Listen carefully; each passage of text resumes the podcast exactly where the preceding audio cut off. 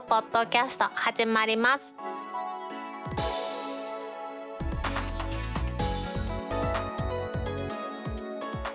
2021年9月3日タックポッドキャスト2第158回目の始まりです。この番組は天王寺アップルクラブの大道とコメントのコーナーからはタックメンバーの北尾姫とお届けします。今週のオープニングで取り上げたいのは IT メディアニュースにありました8月14日の豪雨気象庁に過去最大のアクセスで閲覧障害システム強化などを対策したというお話を取り上げたいと思います。気象庁はですね九州北部などに特別警報が発令されました。8月の14日のお昼頃ですね。この時かなりの豪雨災害が発生しているんですけれどもこの頃に気象庁のウェブサイトにアクセスが集中して閲覧しづらい状態になったということについて原因と対策を発表しました。気象庁としてはですね過去の災害時における最大規模のアクセスそれのま集中した時の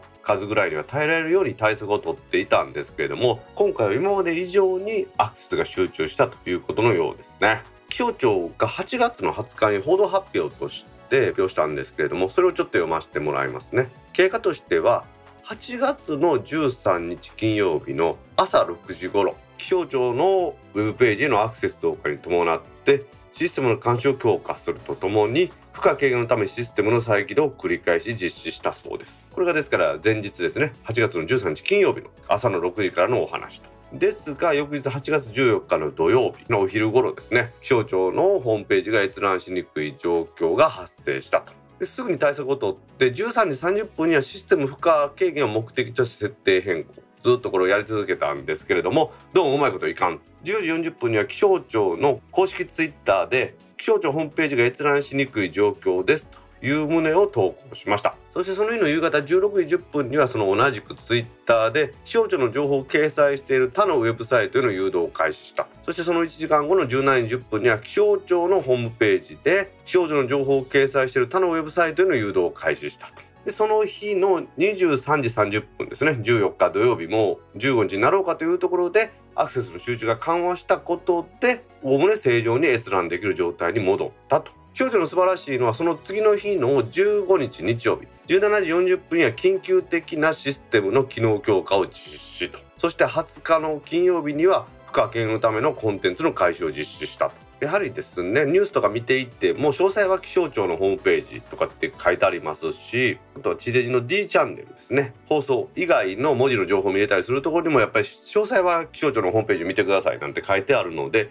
やっぱり皆さんが気象庁のホームページを見ると。いうことでアクセスが集中したんだと思うんですよね。まあ、気候変動っていうんですか？そういうことが多くなって気象庁の役割というのは大きくなっていますしスマホの普及もあって簡単にウェブページから情報を集められるということで一人一台の時代ですからねその皆さんがアクセスするということでアクセスの集中というのはあるんでしょうけれども気象庁の予算は最近横ばいもしくは縮小傾向らしいんですよね。なので気象庁自体はサイトに広告を出したりしてですね運営費を稼ごうとして一生懸命やられてるということでね涙ぐましい努力をされてると。8月の20日には国土交通大臣が記者会見で気象庁の予算と人員確保に全力で取り組みたいということですので今国土交通省もともと運輸省の外局として気象庁ってあるんですけれども運輸輸送というのは国民の生活を守るもの。その生活を守るものですね。そういうのに対して気象情報を提供するという気象庁。本当に大切なことだと思います。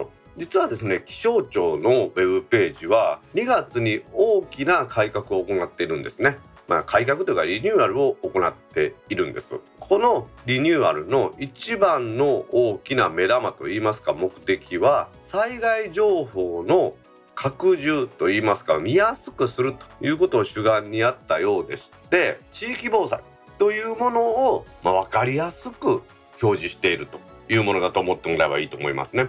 実際に気象庁のウェブページにアクセスしますと今自分がいる地域に対してどんな警報が出ているかどんな状況なのかということが一目でわかるようなサイトに切り替わっているんですよね以前はまあ、情報ごと例えば気象上注意報だとかそんなんが全国的にこういうふうに出てますというふうに見れたんですけれどもじゃあ例えば私が住んでる大阪に何と何と何が出てるんだっていうのがすぐ分かるような状況ではなかったんですよね。それを今自分のいる場所この気象情報や発表されている注意報だとか警報ですねあとは土砂崩れの災害の危険度などこういうものをまとめて表示してくれてるのでものすごく把握しやすくなったと言えると思いますね。ぜひね皆さんも利用してもらいたいんですけれどもあらかじめその地点を登録しておきますと大阪市だったら大阪市もしくはその登録した市町村に発表されている情報だとか危険度というのが一発で一目で分かります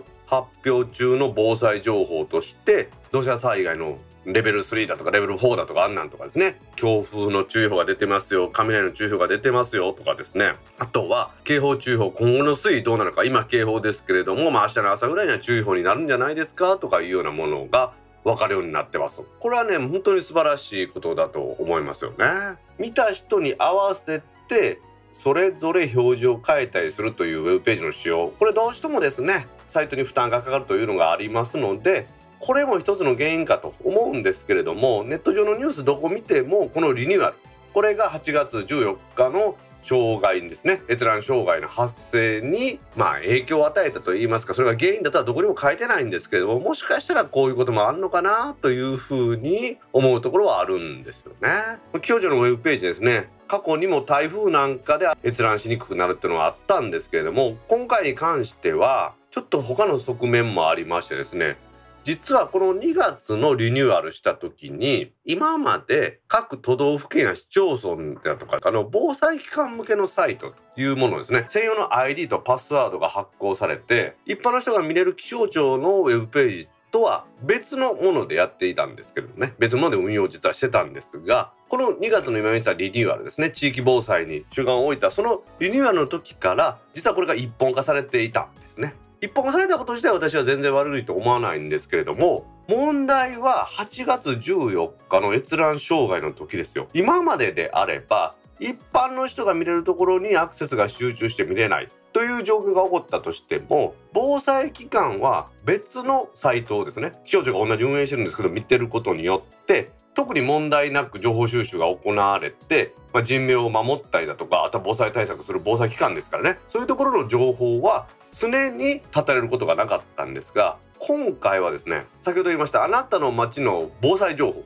ということにしてですね市町村や地方自治体とかですねそちらからも同じサイトを見るようにしていたんですよね。つまり今回の閲覧障害というのは防災機関に対しても情報提供ができなくなったという側面があるということでこれはかなり影響が大きかったんじゃないかなというふうにタイトは思っています。実際問題ですね各都道府県なんかは防災用のシステムを自分のところで持ってるんですよね。そこには河川の監視カメラだとかアメダスの情報だとかですね。そういうのもありますし今言いました気象庁からの情報をもらって反映させたりっていうのも必ずあるんですよね。その気象庁からの情報がうまく伝達されなくなったということで地域防災としても少なからず影響があった可能性があるんですよね。気象庁のホームページっていうのは今のこの世の中ではもう重要な防災インフラということだと私は思っているんですよね。そんな気象庁の防災インフラとしてのこのウェブページが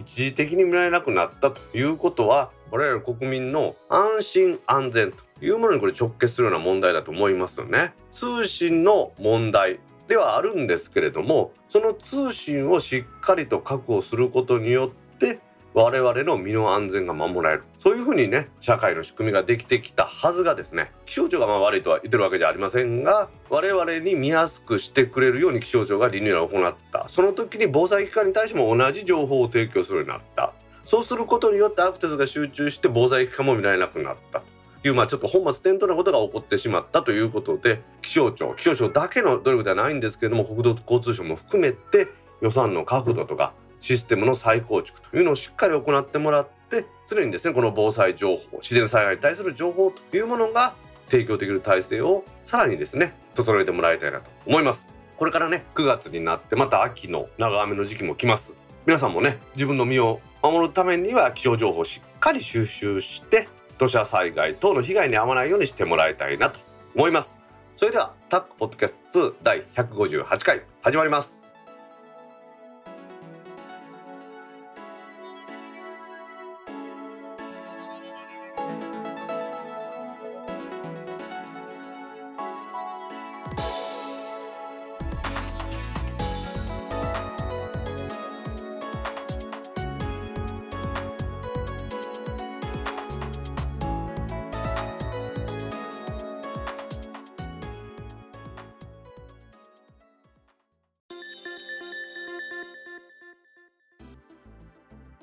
タック公式ツイッターアカウントでリツイートした記事を紹介します。新幹線のぞみでウェブ会議が可能にテレワーク環境整備10月から IT メディアニュースからの記事です。JR 東海は先月末の8月26日に東海道山陽新幹線東京から博多間ののぞみの7号車をテレワークが可能。テレワークのしやすい S ワーク車両として10月から提供すると発表しました。この車両ではですね PC やモバイル端末で仕事をする人用にまあ開放するといいますか使ってもらってウェブ会議や通話なども周囲の乗客に配慮してもらってやってもいいですよという形にするということですね。新幹線なんかは携帯での通話はデッキでお願いしますなんていう風に流れますが S ワーク車両では周りに配慮ですあんまりでっかい声で喋ったりだとかそういうことはしないで、まあ、皆さん同じように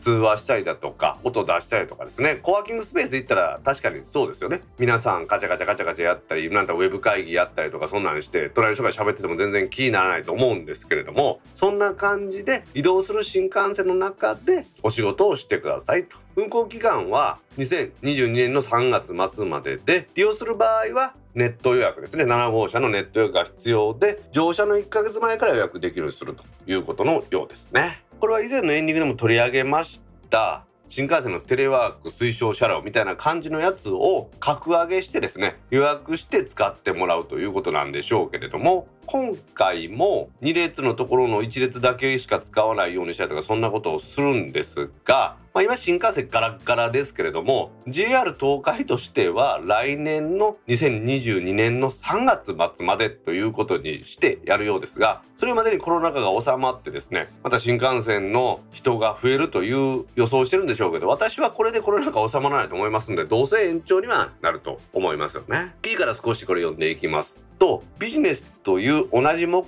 的でご利用になるお客様同士気兼ねなく仕事を進めていただくことを想定した車両。パソコンの打鍵音ですねキーボードを打つ音携帯電話やウェブミーティングの通話音など。仕事を進める上で最低限の作業音は客同士の許容のもとで許可をします。というふうになっています。まさに本当コワーキングスペースなんかと同じ考え方だと。さらに合わせてですね10月以降 N700S の車両においては7号車と8号車には従来の無料 Wi-Fi の2倍の通信容量を備えた新しい無料 Wi-Fi を導入するというふうに書いてあります。記事に書いてあることはおかしいですね。従来の無料 Wi-Fi の2倍の通信容量を備えたということは例えば無料 Wi-Fi で1ギガしか使えませんというのを2ギガまで使えますというふうになるっていうのが書いてあるんですけどもそうじゃないですね。多分従来の無料 Wi-Fi の通信速度何メガ BPS とかってですね1秒間にデータをやり取りできるビットレート。これが2倍の速さになるということだと思いますんでね、はい、2倍の容量を備えたところでですね嬉しいわけじゃありませんので、まあ、こういう無料 Wi-Fi も導入するそうです。さらにはですね来年の春以降は7号車と8号車間のデッキにあった喫煙ルーム。これを改造して打ち合わせのに使えるビジネスブースですね。打ち合わせ室みたいな感じにするそうなんですね。もう早速これ矛盾がありますもんね。だって2022年の春以降に7号車と8号車の間にあった喫煙ルームを改造するということですが S は運行期間が来年の3月までで終わるって言ってますからね。来年の3月まで S ワーク期間が終わった後にこのビジネスブースができるっていうのもおかしいですからやはり JR 東海はその先もやるつもりなんだろうなというふうに思いますね。のぞみの7号車は全てこのようにするということですが予約してさっきね7号車使うんだよと言いましたがどうやらそのサービス開始の時は EX サービスねエクスプレス予約とかスマート EX これからの予約専用の座席というふうにするそうです。まあ、ただしですねこの EX サービスを使って予約した場合は普通車の指定席の予約と全く一緒でグリーン車みたいにそんな加算額が取られるわけではないさらには東京名古屋新大阪こちらの待合室に無料の半個室タイプのビジネスコーナーというのを置いてくれるそうでさらにはこちらは有料なんですけれどもこれも EX サービスの会員向けにコワーキングスペース的なオフィス型ワークスペースいうものこちらで個室や会議室備えてます。こちらは有料で利用できるようにするということで駅の余ってるところも有効利用するんだろうなというところですね。このコロナ禍においてですね皆さんリモートワークになりましたし出張しての会議なんていうのはもう持ってるほかっていうような風潮ですので新幹線の利用も少なくなってだいぶ苦労しているなっていうのはこれで見て取れるんですよね。であればその移動中にも仕事ができるようにその環境を整えることによって新幹線の利用も促進したいと思うか見え隠れするんですけれども、まあ、リニア新幹線ができたらね仕事なんかする時間もないぐらいあっという間に東京大阪間東京名古屋間なんか結ばれてしまいますんでね。そうなる前の前だ一時的な措置なのかなというふうに思いますがちょっとどんな感じかっていうのを見にですねもうビジネスするわけじゃなくってタックポッドキャストのね対面収録のために東京大阪間とかね一回乗ってみたいなとは思いますね。新幹線の中でお仕事ができるというお話。移動の際にどうしても仕事をしたいという人にはなかなかいいサービスなのかなと思います。アップルが iPhone12 や12 Pro の音の問題に対する修理プログラムサービスを開始。対象モデルを無償修理。愛をありがとうさんからの記事です。アップルが iPhone12 と iPhone12 Pro の音の問題に対する修理サービスプログラムというものを開始しています。Apple のアナウンスによりますとごく一部の iPhone12 や iPhone12 Pro でレシーバーモジュールのコンポーネントの故障により音の問題が起きる可能性があることが判明したとしてこの対象モデルを無償で交換するというふうに発表しています。iPhone12 と12 Pro というふうに書いてますけれども実際に Apple の公式ページを見たら iPhone12 mini と iPhone12 Pro Max こちらは対象外ということですので多分レシーバーモジュールを違うものを使ってるということなのかなと思うんですよね。ねなんかかっこいいこと書いてますけどレシーバーモジュールのコンポーネント故障とかもう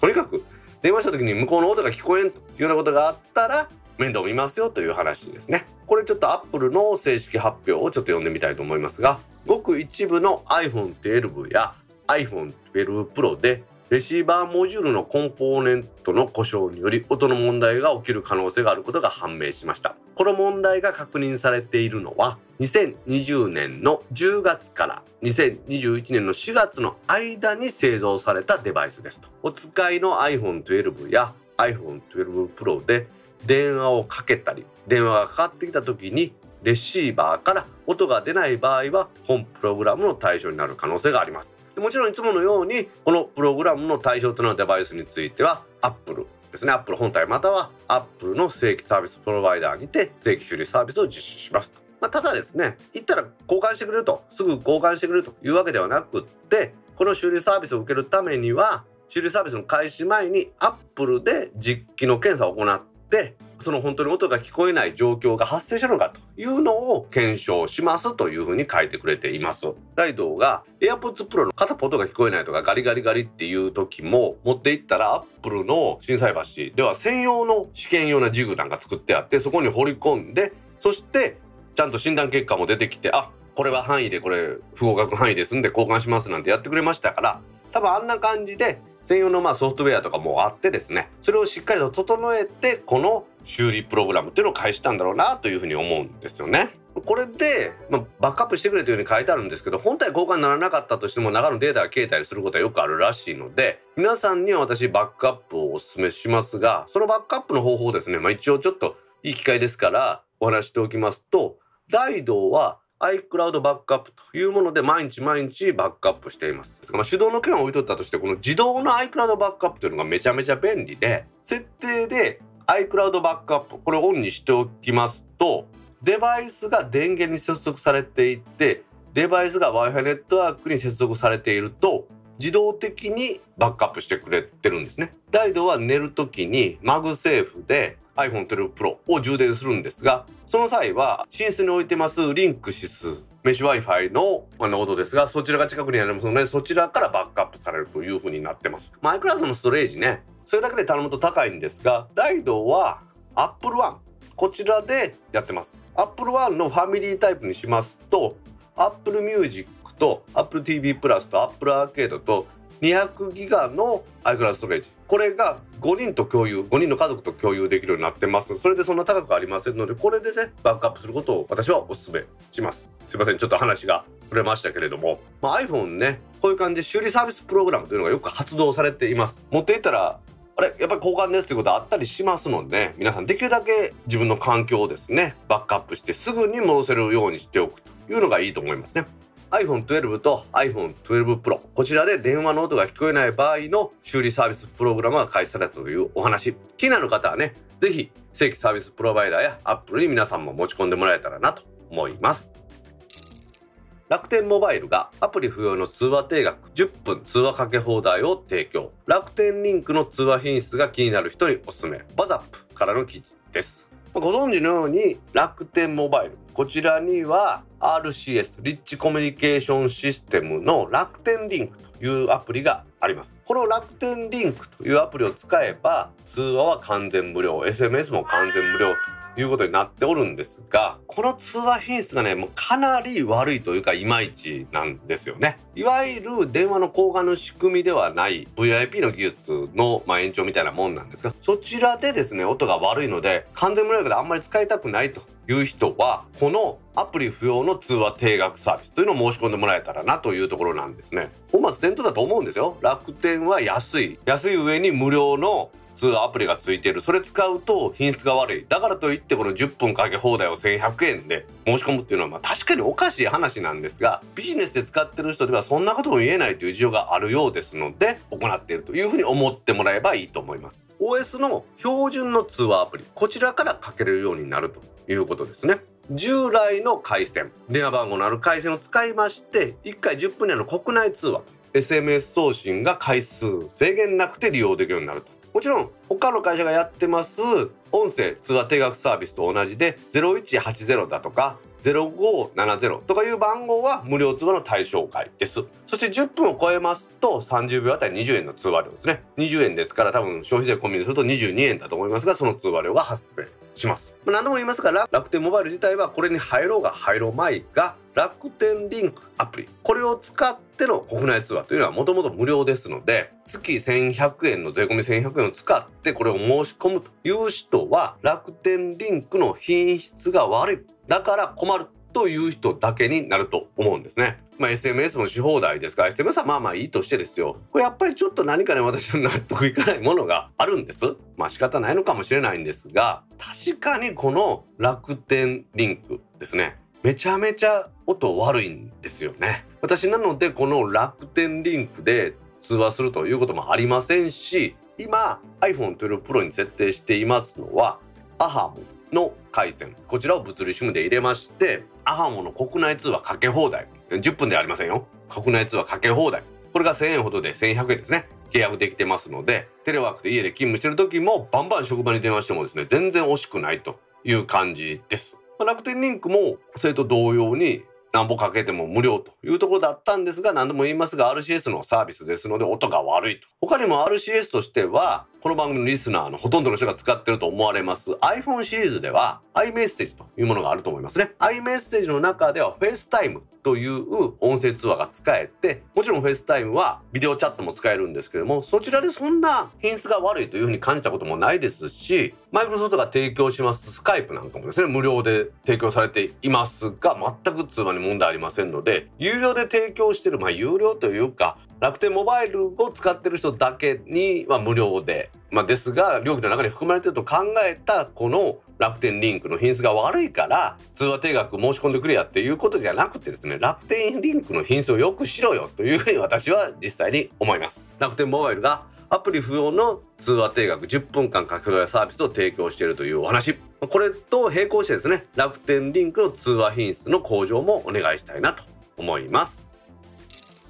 街を走る違法な電動キックボードの正体危険車両が出回る理由。IT メディアニュースからの記事です。電動キックボードを見かける機会というのが皆さんも増えたと思いますけれども規制緩和の一環としてですねこれ私も知らなかったんですが産業競争力強化法というものに基づいた特例としてですね国の許可を得たシェアリング事業者というものがシェアリングサービスの実証実験で電動キックボードを貸し出しているというのがあるようなんですよね。これ自体は合法であって一方でですねうちの番組でも取り上げましたけれども電動キックボードをめぐる事故というのはとっても増えているというところなんですね。人を輸送する機械としての、まあ、自転車というか電動キックボードなんですけれども無免許で電動キックボードを運転するということが起こったり本来は一人乗りの電動キックボードに二人乗りして歩行者をはねて怪我させたりというのが多発しているようなんですよね。リスナーの亀川修作さんからもですね8月24日にこのニュースに対してこれにね Facebook で先日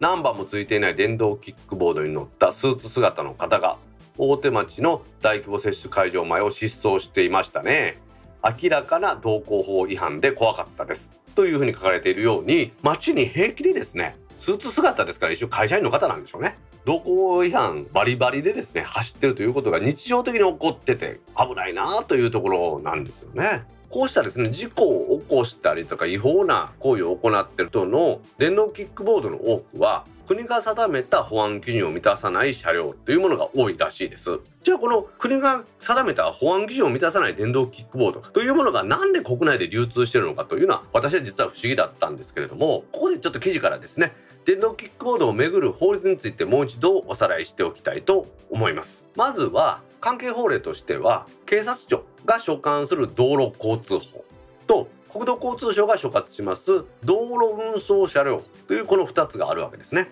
道交法道路交通法というのは車両が公道を走る場合に適用される交通ルールですね。例えばスピードを定めたりだとかここは一旦停止しましょうとかっていうあれ系が道路交通法道交法だと思ってもらったらいいと思います。一方の道路運送車両法というのは公道を走る車両の保安基準まあ規格みたいなものですね。車の規格みたいなのを決めてるもので基準を満たさないもし電動キックボードがあった場合はこれは明らかな違法なんですよということです。道路運送車両法の保安基準ではブレーキだとかヘッドライトウインカーテールランプクラクションとかバックミラーに規定を設けている。今言いましたテールランプとかウインカーとかそういうのはパーツがあるだけじゃなくって大きさとか明るさとかそのつける場所とかですね。こういうものに基準があってそれを満たさない場合はそれ自体がまた道路運送車両法違反になると。ですからこの基準を満たさないものは公道を走行できますよというふうにして売ると、まあ、違法というか、まあ、詐欺になる可能性もあるそうなんですよね。行動走行は不能ですが指導のみ利用可能ですよというふうに説明すれば保安基準を満たせないような電動キックボードでも打ってもですね違反にならない可能性はあるんですよね。なのでどうやらクラウハンとかですねドン・キホーテとかですね私も見たことありますけどこちらで打ってています。基準を満たさない。電動キックボードの販売。よく見ると小さくですね。コードは走行できませんよ。指導のみしかできませんよ。というふうに書いてあるようなことがあるそうなんですね。ですので電動キックボード電動で動いてるものでナンバープレートがない。というものなんかはまあもちろんそれ自体が違法なんですがさらにこの記事をですねいろいろと探していきますとナンバープレートがあったとしてもですよ。それがすなわち保安基準を満たしているというふうになるかというのはそう限らないそうです。原付のですね原動機付き自転車のナンバープレートというのは役所なんか行ったら発行してくれますけれどもこれは手続きを行えば取得できるので国交省の先ほどの道路運送車両法とは無関係だそうです。これはまあ税金取るための制度ですんでだからナンバープレートついてたとしても道路運送車両法違反の可能性があるものもあるということでもうこれだいぶややこしくなってくるんですよね。まあ実際にはですね赤信号を無視して電動キックボード2人乗りしていてタクシーに衝突して怪我を負わせたりしてですね無免許危険運転致傷というような罪に問われている人もいるそうですのでこんな小さな簡単に見えるもんでもですね侮っていると大きな事故につながって大きな犯罪というふうになる可能性もありますのでね皆さんそこは気をつけてもらいたいなと思います。電動キックボードですね最近見る機会が増えていますけれども利用する方はね本来どのような資格が必要どのような手続きが必要さらにはどのような装備が必要で行動が走れるのかというものをよく認識してですね違法行為にならないように注意してもらいたいなと思います。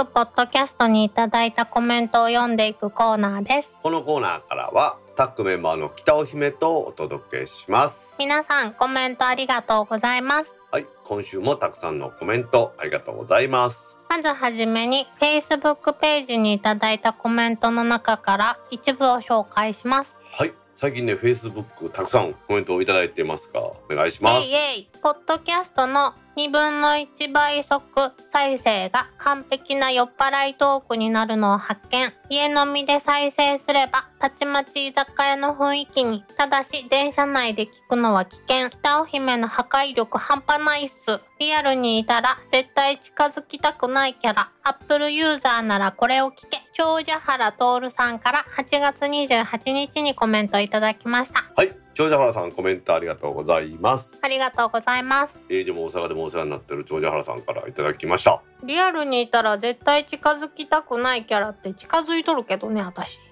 これやってみた？0.5倍速再生。やってない。あのねほんまに酔っ払いやで。もうなんか自分で聞いたけどこの電車の中で聞いたら危ないで。笑ってしまうからねこれね。えー、じゃあ電車の中で聞いてみるわ北尾姫の破壊力は半端ないって言いますけどまあ姫酔っ払うと面倒くさいタイプがね。えーそっくりそのまま返すけどうん。リリアル大道酔っ払いを知ってるからね。わしは酔っ払わんでも面倒くさいで。そこは間違ってんの。分かってるんや。どっちかというとよ酔っ払った方が面倒くさくなくなるという認識でおってもらいたいね。うん。眠たいだけやもんねただのね。っていうか周りに危害を与えるっていうかもう帰りたいを全身で表せて表してくるからそれはそれで厄介よね。ええやんでも一人で帰るからちょっとさっき帰るわって。なんか主催者やったりとかするとさわーってなるやん。気をつけますよそこは。なんかもう何度も言うけど別に南で飲んだらさまあどうせ帰れるなと思って頑張りすぎるから北で飲む方がいいな。北で飲んだらあかん。帰られへんかもしれんからもう帰ると思うから。えでも大人の道具で帰るから結局一緒やろ？帰宅時間はあんまり変わらんのよねだからね。うん 家に帰った時の状態の問題だよね多分ね。うち家入ったら玄関があって通路の途中にあの柵があるんですよ。猫が脱出せんように。ねうんうんうん。あれを酔っ払うと開けれなくなるんですよね。いいやんもう敷地内に入ってしまったらこっちのもんやで。猫並みやな。まあまあ皆さんも0.5倍速一回聞いてみてください。私と姫とどっちが面倒くさそうに聞こえるかまたね結果教えてください。はい。私も知りたいです。はいというわけで長者原さんコメントありがとうございました。ありがとうございました。続きまして Discord サーバーにいただいたコメントの中から一部を紹介します。はいお願いします。さすがジャパネット芝さん。いちいち説得力があるのがやばいです。M1iPad Pro 欲しいけど高すぎて厳しいです。今の iPad Pro を延命して整備品が出回るまで待とうかな私も iPad はワードライトというキーボードアプリでフリック入力しています。またおまけのコーナーで私の名前が出たイクラムさんから8月28日にコメントいただきました。はいイクラムさんコメントありがとうございます。ありがとうございます。ジャパネット芝ですよ。でもそのね説得力ありますから。もうなんかさ畳みかけられるからさもうなんか考える隙を与えずにあうんなんか買お買おうかなってなるよね柴さんと私の会はその使い勝手を紹介するにあたって、まあ、自分たちで買ったもんですからこういうとこがいいですよっていう紹介をしてるだけですんで。鼻出たわ。そりゃそうだろうね。そんだけねいっぱいアップル製品持っといてさまた新たに買おうって思うぐらいやったらやっぱり熱も入るよねそりゃね 本当ね柴さんと原稿をこう作ってですよ。なんか表を作ってこれはうん。いつ発売のもんはこれとこれこれって言って書いてほんで買った買わないっていうのを書いていったんですよ表にね。で柴さんにその最初は「柴さんこうこうこうで」って「いやもう全然今年買ってないですよ。私もあまり買ってないんですよ」って言うんだけど表にしてみたら「買った買った買った買ったばっかり」「ことやないか」みたいな。柴さん現実を知るやろでうん。私は危なかったんですよ。もうちょっと iPad Pro も買いそうやったからですね。うん、いちいち説得力あるんですよ。どうですか？うん、そうね。饒舌、まあ、そう、まあ、饒舌っていうのもやっぱり自分で買っていいものはいい。で、まあ、大したことない。まあ大したことないって言うっていうのが楽しいんでしょうね。うん。うんやっぱり買って失敗したものとかありますもんね。いやなんかさ2人の好みが微妙に合ってるやんか。うんでそんだけ周りにさアップル製品ばっかり買う人ってそんなにおらんくない？えどういうこと？柴さんがいますよ私の周りにはそうそうそうだから2人しかできひん会話やん。一つの製品に対してはこう喋れるけどはなんか1年間を振り返ってこれとこれとこれっていうのがなかなか合う人っていないと思うんだよね。まあ我が天王寺アップルクラブ今私が代表副代表柴さんですからねまあ、はいい、いコンビでこれからも頑張っていきたいと思います、まあ、皆さんまたね今年の後半の製品も楽しみにしてくださいはいいくらさんコメントありがとうございましたありがとうございました。続きまして、ちょうど知人がソフトバンクから LINE もミニプランへ乗り換えたいとの相談を受けたので、サポートをしたところです。申し込み者情報はマイソフトバンクから受け継がれてとても楽でした。SIM ロック解除も切り替えと同時に自動で行われます。との案内があったので、それに任せることにしました。しかし SIM カードが届き切り替えて端末を再起動するとロック解除コード入力画面から進めませんここからが大変でした LINE もへの問い合わせはチャットしかできなく定型のチャット応答では拉致が開かずやっと個別チャットに切り替わろうというところで本人認証を求められマイソフトバンクへログインが必要だけれど入れず。ソフトバンクのサイトでログインしようとしても切り替え後のためかログインできず。万事休すでソフトバンクショップに駆け込んだところロック解除コードを教えてもらい無事解除でき LINE もが開通しました。チャット対応オンライン対応もいいですが最後の砦の対人対応が必要なことを痛感しました。また今回の問題は MNP 切り替え時に SIM ロック解除コードの連絡がなかったことが原因だったと思います。切り替え前に自分で解除しておけばよかった。萩山の一夜さんから8月24日にコメントいただきました。はい。萩山の一夜さんコメントありがとうございます。ありがとうございます。新しいタイプのコメント読み上げようね。ちょっと長かったんですね。えっと、姫と私で講座で読ませてもらいましたが、この SIM ロック解除コードっていうのは多分ですけど、うん。端末を再起動した時に、で SIM にほら、住所力とかも入れることがあるので、うんそれに4桁の暗証番号でアクセスを許可するしないっていうコードのことやと思うんですよね。うん SIM を読み込んだ時にそれを入力しないと再起動しないようにするかというのができるはずなんですよね。うんうんだからソフトバンクのサイトでログインしようとしても切り替え後のためかログインできずになってるじゃないですか。うんなのでまあそういうところにちょっと不便なところがあるっていうのはあることはあるんでしょうね。ねまあでもすごいのは SIM ロック解除が切り替えと同時に自動で行われますっていうのはすごいですよね。うんソフトバンク、LINE もそれと Y モバイル間では MLP するのに新しい情報いりませんと。もうあの元々の住所とかはそのままでいけますし SIM ロックの解除も自動でやりますっていう風になってるんですね。へえ他のところに逃がさないっていうことだと思うんですよ。うんアハモに今度変えようと思ってますっていう人がえこのままいけるんやったらじゃあ LINE もにしようかってなるじゃないですか。うんそういう意味では素晴らしい戦略だと思いますね。ねやっぱりちょっとなんか引っかかった時に書いてもらってるようにこの人にね頼らなあかんじゃないですか。うん人それぞれ操作方法って違うからえそんなこと起きんのってあるもんねやっぱりねチャットも完璧じゃないし電話も完璧じゃないしやっぱり人のいる窓口が最終的には必要なんかなっていう気がしました。はいというわけで萩山の一夜さんコメントありがとうございました。ありがとうございました。続きまして iPhone を脇の下に挟んで体温測れるようにならないかなあ、Apple Watch での方が良さそうですね。スリジャパンさんから8月27日にコメントいただきました。はいもう一ついきましょう。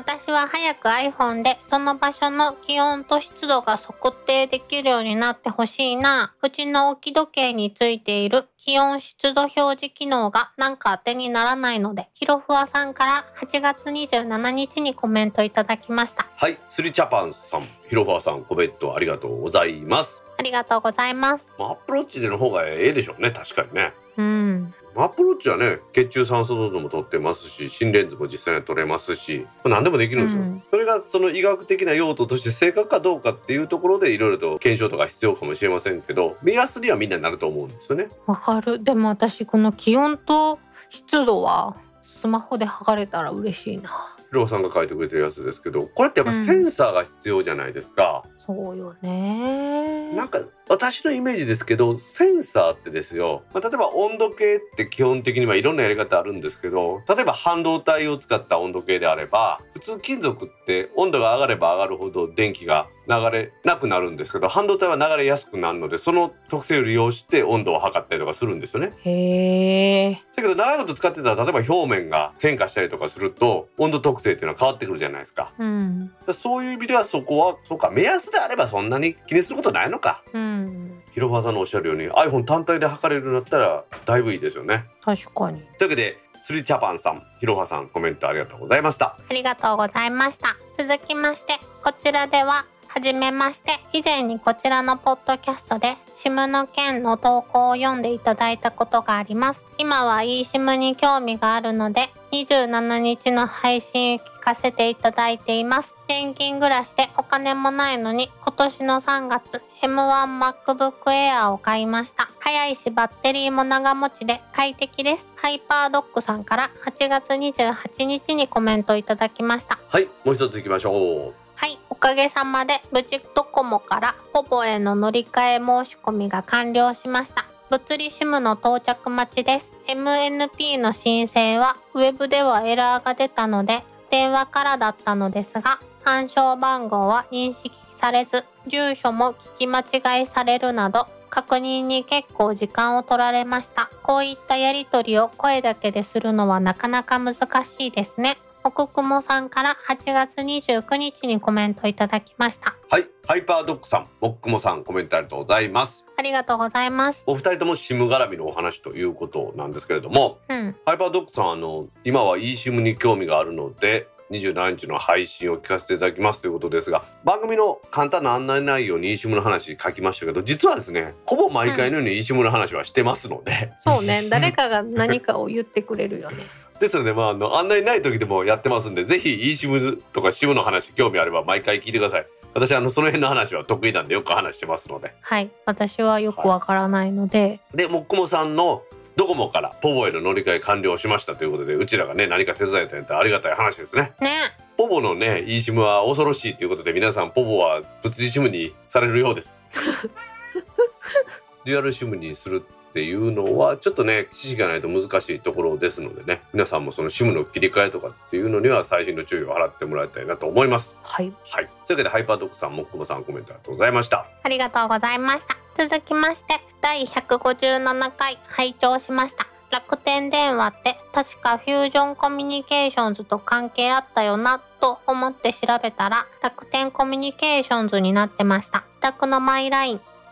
市外、県外、をフュージョンに指定していました。今はイオ光電話になってマイラインも使わなくなりましたし、そのうち固定電話の交換機廃止でマイラインもなくなるんでしょうね。ジャックさんから8月28日にコメントいただきました。はいジャックさんコメントありがとうございますありがとうございます。ちょっと先週も話したんですけれども、うんフュージョンは楽天コミュニケーションズ楽天の子会社になって今楽天コミュニケーションズという名前に変わってますよね、うん、まあ、フュージョンは VIP の技術で電話を安くするっていう意味ではすごく日本の電気通信事業に革命を与えた会社だと私は思ってますんでね。ね、イオ光電話ってオプテージが提供してる関電の子会社の電話だと思うんですけどこのイオ光電話ってすごかったのは NTT の番号をそのままで使えるようにしますっていうサービスをやったんですごくヒットしたんですよね。うん、うちの実家もそうやったと思う。だって電話会社が変わるわけですから本来は他のその電話会社の番号っていうのがそれまでは多かったんですけどそうじゃありませんと NTT の番号そのままで使えますということでね番号変わらんやったらいいわってみんな入ったっていう覚えがありますね。自宅はね、さすがにそんなに電話番号変えられたら困るもんね。うんなんか家の電話まで違う電話会社がやるっていうのでなんか新鮮だった覚えがありますね。うん、まあ、オプテージって K オプティコムって最初言ったんですけどその頃私も家まで光のインターネットとか申し込みましたけど早いしね今でもまあ光電話とか光の家のインターネットが当たり前の時代になったじゃないですか。うん、ね、あの頃こんな細い線ですごい通信が速くなってすごいなと思った覚えがあります。もうなんかずいぶん昔のような気がするよね。うん、ほぼ二昔前ですからね。怖い。固定電話のね交換機も廃止になればマイラインもなくなるでしょうし音声通話というものに関しては私らが初めて知った頃とは大きく様変わりしたイメージですね。はい。というわけでジャックさんコメントありがとうございました。ありがとうございました。続きましてツイッターでハッシュタグタックキャストとタック宛てにツイートいただいた中から一部を紹介します。はいお願いしますジャパネット柴さんの怒涛のセールストークに圧倒されるも美人ポッドキャスターさんがさりさりげなく進めるピクセル6に興味津々。でも 4A 買ったばかりやしな。たちまちホムロンコネクト対応の血圧計と体温計をポチッとな楽天 eSIM は iPhone12 mini で運用します。ブラフォード2さんから8月27日7時2分にツイートいただきました。はいブラさんコメントありがとうございます。ありがとうございます。柴さんと私の話とね、まあ、姫が勧めるピクセル6も私はあれがお値段わからんすけど56万で出るんやったらいいなと思いますもんね。いやー今回はフラッグシップって言ってるからええ値段するんちゃうかな。ああ iPhone12 並みのお値段ですか。うんそこまではいかないと思うけど。ブラさんもオムロンコネクト対応の血圧計と体温計買ったらしいですよ もうすごいホイホイにみんなペタペタペタペタくっついていくよね。は多分ですけどね。多分ですけどやっぱこの目に見えてその体に関してちょっと気を使わなあかん年代の人がリスナーには多いんですよ。私を含めてね。そうそういう人にとってあ血圧って今まで手でね血圧手帳とかつけてたけどおスマホでそれが記録されるやったらいいじゃんっていう風に思われたと思うし私まあブログのリンクも貼ったけどブログにそこは詳しく書いたので、うん。まあ、皆さんのもし健康の維持にお役に立てたのはちょっと嬉しいですね。いやこれ毎日毎日こう浮き沈みがあるのを見るとなんか現実を突きつけられるよね。私今まで職場でお昼に測ると高血圧なんて感じたことなかったんですよ。ちゃんといつも正常値なんですけどうん。やっぱその朝起きた時の血圧が高いっていうのにやっぱり問題があるらしいですね。だから実際の血圧はそこらしいんですよ。活動するとそのなんていうんですかね。私もちょっとうまく説明できないですけどで血圧下がるのが当たり前なので寝てる間の血圧が高いっていうのはやっぱり問題が大きいみたいですね。おーまあそういう意味で浦さんも一緒に自分の体調管理に努めましょう。はい。楽天の eSIM は iPhone12 mini っていうことでやっぱりそういうことですよ。4A は楽天の eSIM 入れへんけど他にももちろん iPhone12 シリーズに入れられるということのようですね。ピクセル6は入ると思いますよ。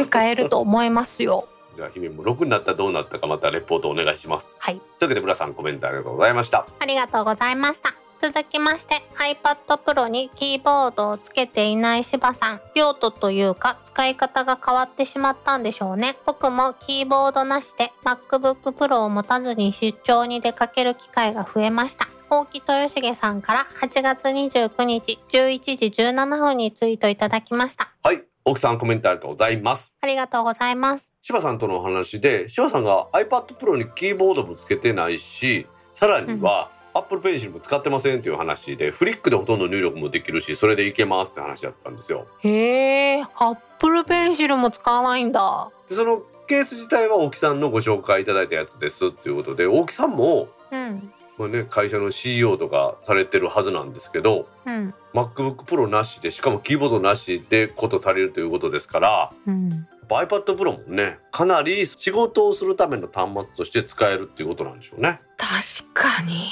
え思い当たる節ある？うん、うちの会社もスマホとセットで iPad mini やってんけど普通の iPad になりうん。今は iPad Pro になった。うーん。まあそれであれやね。ほとんどこと足りるってことやね。そうそうそうそう。むしろそっちの方が使い勝手がいいってパソコンよりも。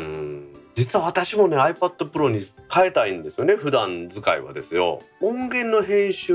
する時のプラグインを入れたりするのが Mac でないとできないのでうんうん。わかるでしょ、うん外出て持ち歩いて出歩くんやったら音源の編集をしたいわけじゃないですか。うん。だからそれでどうしてもエアーじゃないとダメなんですねそこがね。クラウド的なやつで音源編集ができればいいんでしょうけどね。もういよいよ世の中が複雑になっていく。でもその Windows はいよいよクラウド上で動くようになって手元にある端末が iPad であろうが何であろうが良くなるんですよね。へえもう今そういうのに移行しつつあるんですよ。えすごいでしょ？ちょっと息止まりそうになった。まあだからネットワークにつながってるのが当たり前っていうことですよそうでないとできないですからね？それは当たり前やけどね。ですので時々聞く新クライアントみたいなそんなイメージですね。ー。へ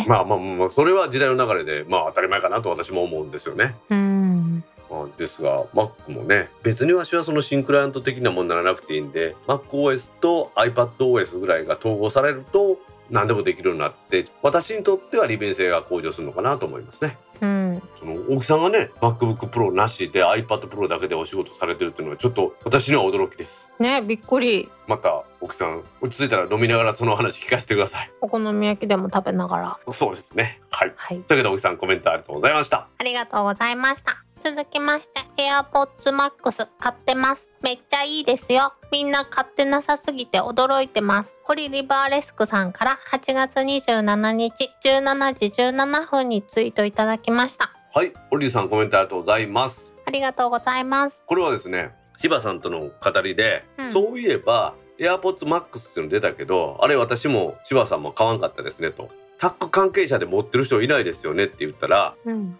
オリリから「いやいや買ってるし」っていうふうに 来たわけですよいや、AirPods Max って今、ググって初めて知ったわ。オーバーヘッドの大きなヘッドホンで7万円ぐらいするんですえー、ほんまや。誰もタック関係者で買ってないと思ったらタック会員のオリリが買ってましたすいませんでしたこれはなんかお仕事関係でじゃないの？いやそそういうことではないと思うんですけどめっちゃいいって書いてますからね。周りに使ってる人がいないし以前だったらアップル心斎橋に行ったら週に1回ぐらいはし行っていろんな製品見てたじゃないですか。うん。だけど今入れないでしょ？コロナの関係で、うん。見たことないんですよまだ本物を。え、これいつ発売？去年の12月ぐらいですか確かへー。ただあのハイレゾの音源は聞けないそうです。え？ええやろ？そうなんですええなんです。まあその辺はねタック副代表兼音楽部長の柴さんが詳しくお話ししてくれてますんで興味ある方はあのぜひ前回の157回聞いてみてください。はい。そこはなんか大道さんとジャパネット柴さんの意見があったってことやね。柴さんは買ってると思っとったんよ私は似合いそうやけどね。うんだけど柴さんが買ってないってこここういう理由で柴さん的にそのなんですかね音楽を深く追求するとこれではいろいろできないことがあるっていう話だったんですねはい。じゃあそれは一個前の週聞いてもらうことにしましょうかね。ハイレゾロスレスとかいう話ね実はタックの定例会ではいろいろ勉強会やってるんでまた皆さんとお話しできる日が来たら千葉さんにしっかり語ってもらいますんでねよろしくお願いしますはい。というわけでオリジさんコメントありがとうございましたありがとうございました。今週のコメントは以上です皆さんコメントありがとうございました。当番組宛てのコメントは Apple ポッドキャストアプリのレビュー Facebook ページのコメントタック公式ブログへのコメント Discord サーバー Twitter のメンションハッシュタグタックキャストなどでお待ちしていますお待ちしてます。皆さん今週もコメントありがとうございましたありがとうございました。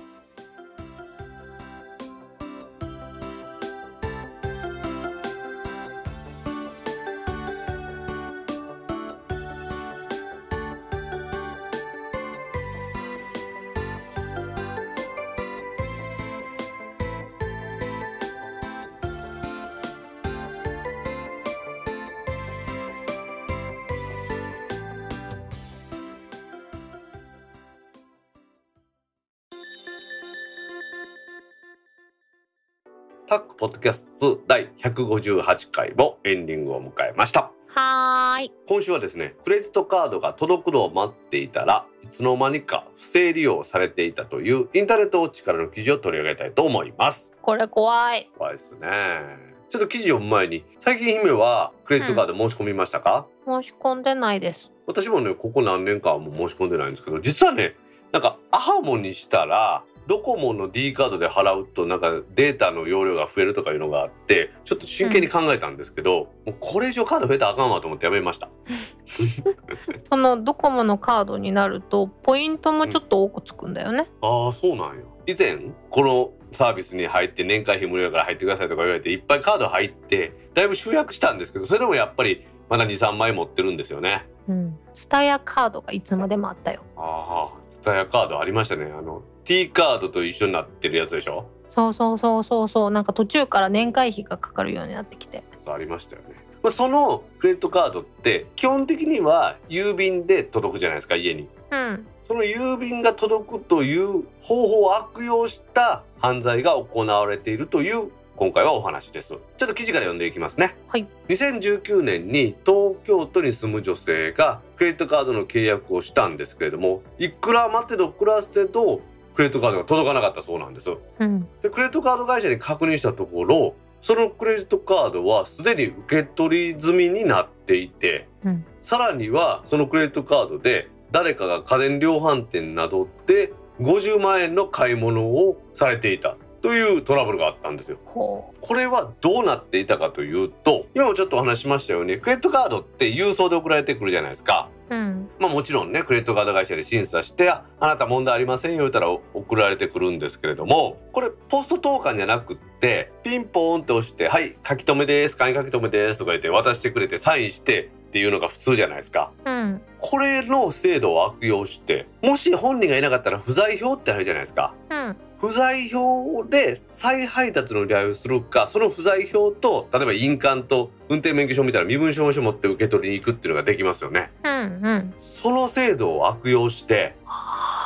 不在票を盗んでそして偽造の身分証明書を作って窓口に行ってクレジットカードを騙して受け取るっていうことをやってたんですよね。めっちゃ狭いやん郵便受けから郵便物を盗むっていうのはなんか割り箸に両面テープを貼って取るっていう方法が有名なぐらい昭和の時代から存在するやり方らしいんですよ。はあできるね。はい。ほんで姫は今めっちゃ手間暇かかってるって言ってましたけどうん。例えば大きなマンションなんかの郵便受けあるじゃないですか。いっぱい並んでるでしょ？うん。ダイレクトメール入れる人のみたいなふりをして一個ずつ郵便受けを漁っていってですよ。うん。1枚でもクレジットカードが手に入ればですねそこからまあ何百万って金が引き出せるわけですから儲けもんちゅう感じでやってるわけですよ。へえもうその忍耐力別のところで使われへんのかな って思えへんさらにねこの話は続きがあってクレジットカードを勝手に入手されるっていう話したじゃないですか。うんその後クレジットカードを不正に利用して通販で換金率が高い換金性の高い。まあ例えば今やったら任天堂スイッチとかですよ。うん。例えば PS5 とかあるじゃないですか。あんなんを買うらしいんですよね、ほほんで被害者の家にそれも配達させるんですけど、ううん。宅配ボックスがあるようなマンションあるじゃないですか。うん。そこでお昼に配達するようにしておけば絶対受け取れないわけじゃないですか本人が。うんなのでその住民が働きに出てるような時間に配達させてその時間帯にですよ郵便受けから今度は不在票を盗み出してで宅配ボックスの番号とかも見てその宅配ボックスから物を盗んで換金するっていうことを被害が多いらしいです。なあなんかもうせこいこの犯罪は 姫のところのマンションなんかはその宅配ボックスがあるって言うとったんやんか。うんなのでこういうの気をつけてよ。なんかもうちょっと壮大なことできるのかなと思えいやこれはある意味壮大ですよ。うん全部犯罪はあかん。あかんあかんけど。確かにこの郵便受けっていうのは今も言ったように集合住宅のところでですよ、うん。誰かおったところでそのマンションの住民の顔なんてみんな知らないじゃないですか。うちでもね、ごっついマンションなんで郵便受けの数もすごいわけじゃないですか。うん。だからそこに人がおったところで全然不思議に思わないでしょ。なんかあチラシ入れてはるんやとか思うじゃないですか。うん。まあわしは言うけどなここお前チラシ入れるとこちゃうぞ。出ていけ言って。出ていかせるけど わしはね。もう大道さんが住民に欲しいわ。普通の人はみんな気にしないじゃないですか。うんなのでやっぱこういうことは起こるんだろうなと思ってちょっとあなるほど私も気をつけようと思いましたね、クレジットカードの受け取り方っていうのはやっぱり2種類あってうん。さっき郵送って話しましたけどやっぱり窓口で受け取るっていうのも大体できるようになっとるんですけど窓口で受け取る人なんてまずいないじゃないですかそんな面倒くさいから。うんなので郵送にする。郵送にしても大体昼間に郵便局の人は来る。で不在票入れて帰るっていうパターンですもんね。いやそもそも昼間受け取られへん人が窓口が空いてる時間に間に合わへんよねまあ、こういうことが起こるということなんで最近私もねクレジットカード申し込んでないからどういう受け取り方やったか忘れてたけどこれ見てああそうやったなっていうのを思い出してですねちょっと気をつけないといけないなと思いましたね。うんでも更新のタイミングとかは必ず来るからねあそっかそっかクレジットカードも5年とか何ぐらいで新しいカードに変わるもんね。うん。そうよ。うちも早く更新してもらうと例のあのビザタッチがまだ使われへんねんカード。使いたいよね。私もこの前見た。あこのゾーンやと思って何回のあれ？あのうんうん。ビザタッチ改札？すごいやろ？分かりやすくしてあるやろ。ビザタッチやビザタッチビザタッチビザタッチって足元に書いてあるさゾーンにあるよね。何？あの、うん。空港へのこっち進んでくださいよりも分かりやすそうそうそうそう。分かりやすいのでねやってるから。ちょっと気をつけなあかなと思って。ねわしそのカードを盗まれるっていうのはまあまああるかなと思ったけどその後のさ、うん。物買ってそして宅配ボックスに入れてる不在票をパクってその物をパクって帰るっていうのはちょっとすごいなと思いましたね。いやなんかこの犯罪だけはちょっと、だけはじゃん犯罪全体的に嫌やけどなんかせこくて嫌いまあ犯罪する方にとってはいろいろとね頭を絞ってやってるんだと思いますよ。割り箸の先っぽに両面テープつけて盗めますわな指受けから。でもさそんだけの忍耐力があるんやったらさそして、うん発想力があるんやったらさいつか捕まるかもしれない恐怖に生きていくよりもまっとうに人の役に立ちたいと思われへんのかな、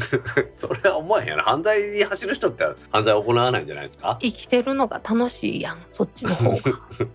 最近はですね私思うんですけどあの防犯カメラがいっぱいついてるじゃないですかうん。で防犯カメラに顔がバッチリ映ったりして実はこんなところにないだろうと思ってるところにカメラがあったりしてですね顔がバッチリ映ったりするっていうのもありますからそういう意味ではその抑止力にはなってるのかなっていうところはあるんですわ。うん。監視社会っていう言い方もできますけれども犯罪抑止社会でもあるなと思いますよね。コロナ禍やから在宅増えてるやん。でも今さこれできひんよね。あそうやな。ピンポーンってきて、そうね。買ってませんけどって言ったらねそこに待機してる人もう御用だってなるよねその在宅が増えたことによってこういう犯罪っていうのは減ってることは減ってるんでしょうね。でも新たな犯罪が生まれてるんやろうねまあその巣ごもり需要による新たな犯罪っていう話もよく聞くからね。うんでもまあこのクレジットカードに関するトラブルっていうのはいろいろあるけれどもこういうトラブルがあるっていうのはちょっと私も知ってそれ気をつけないといけないなと思いましたね。原始的な方法でねそのわけで皆さんもし新しいクレジットカードを申し込まれた場合ですねこのような犯罪に巻き込まれないように郵便受けはねしょっちゅう見てもらってそして1週間経ってももしクレジットカード来てないようであればクレジットカード会社に問い合わせた方がいいかもしれませんね。もう受け取りになってますよっていうことであればもうこれは誰かに盗まれたということになりますのでね。そういうところも気をつけてもらいたいなと思います、はい。姫じゃあここでトルキスさんからのツイッターでいただいたコメントをちょっと読んでもらっていいでしょうか？はい。現在のタックポッドキャスト2で使われている BGM など音素材で提供していた楽曲をまとめたアルバムを9月1日頃よりダウンロードでの音楽配信を予定しています。タイトルはピタゴラス。内容は楽曲8曲 SE2 曲の構成になっています。トルキスさんから8月28日21時59分にツイートいただきました。はい。今姫に読んでもらったようにですね。今の番組この後ろでも流れてますけれどもこの BGM は、うん音素材で提供されていたんですね。音素材の方はそれを買うと、まあ、利用する権利もついてたんですがうん。今度はアルバムということでダウンロードの配信をされています。はい、自分で鑑賞する聞くためのアルバムということですね。皆さんぜひダウンロード購入してね聞いていただきたいと思いますね。はい。まあ音素材としてはやっぱりねいいお値段にどうしてもなるわけじゃないですか。利用する権利っていうことですからね、うん聞くのになるとだいぶお手軽になりますので皆さんにも聞いてもらいたいと思いますねタックポッドキャスト始まりますごっこができるよ。そうねまた柴さんがゲスト来た時はタックポッドキャスト始まりますが柴さんに言うてもらうわひまちゃん以外ダメ。そうかひまちゃんのゲストも最近来てもらってないねそうやねん。でもちょっと忙しいやんか。ひまちゃんもねレイラー番組2本あるからね山小屋の方を頑張ってもらわんとね。山小屋に至っては自分で企画して自分で撮って自分で編集して出しますからね。すごいよね。いやすごいと思いますよ。もう、うん、MacBook Pro の利用の仕方が全然違う。へえ。旅行の計画だけじゃないで。何？私のこと言ってんの？いえいえ誰とは言ってませんけどねまあそういう、まあ、具体例をちょっと挙げてみただけですえ、録音音源アップしたりとかもしてるで？録音そうねそれしか使ってないという結論に至ったんですよね番組に対してはうん。使ってるやん。わしが悪いみたいになってるんですけど今 iPad の Google ドライブでうん原稿見てるで。その iPad あれもしかして昔々ニュアンスと交換した iPad そう、そろそろさ、大道さんは iPad サポート切れるで。これ。ね えねそれもしかして俺に帰って言ってんの？もうさだって私ああまりにも愛用しすぎて鍋蓋じゃないあのお風呂の蓋みたいなやつ壊れてん。ああはい。あのさっきの話聞いてました？私 iPad 買えへんって話。ん？いや言うんじゃなくて。iPad Pro はちょっと重たいからいらないよ。うちの家にある iPad mini やったらまあそのうち行くかもしれませんよ。ミニはいらん。あミニはちょっとネットフリックスに見るにはちっちゃい。私字幕派やんか。番組の収録とかねそのためであれば私は全然あの投資することは全く無駄になってないと思ってますんでね。そこはまあまあ任してください。えでもよう考えたら MacBook Pro でみんなできんじゃん、あ気づいちゃったの？うん、気づいちゃったの？MacBook Pro あったらスカイプもできるし録音はは H1N でやってもらったらいいからうん。H1N 渡してるし原稿みんなもできるし原稿の修正もできるしみんなできると思うんで。できる。収録に関しては何の問題もなくむしろほぼ MacBook だけで完結する。まあ、MacBook Pro 結構いい端末ですんでたまにはあの旅行の計画以外も使ってください。はい。そういうわけでトルキスさんの新しいピタゴラス皆さんも聞いてみてくださいね。はい。それではタックポッドキャスト2第158回を終了します。はーい。次回のタックポッドキャスト2第159回は来週9月の10日の金曜日に配信する予定です。はい。では皆さん来週も聞いてくださいね。バイニャー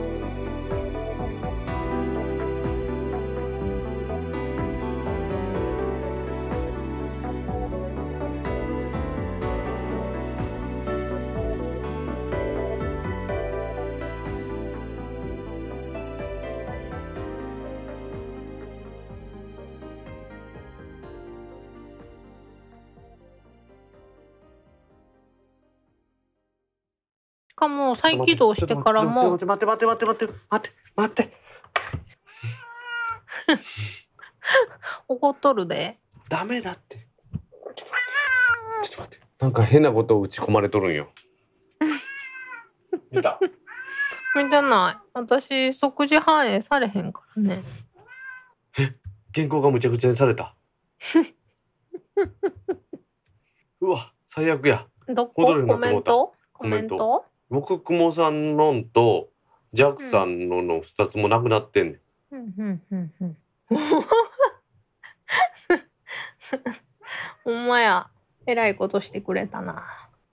多分これでいけます。あかん。私があかんくなったわ。ちょっと待ってね。一回閉じて開いてください。そちらは。はい。もこくもさんのポボポ私がボの eSIM は怖いって話ね。うん。私が物理シムの話をした。了解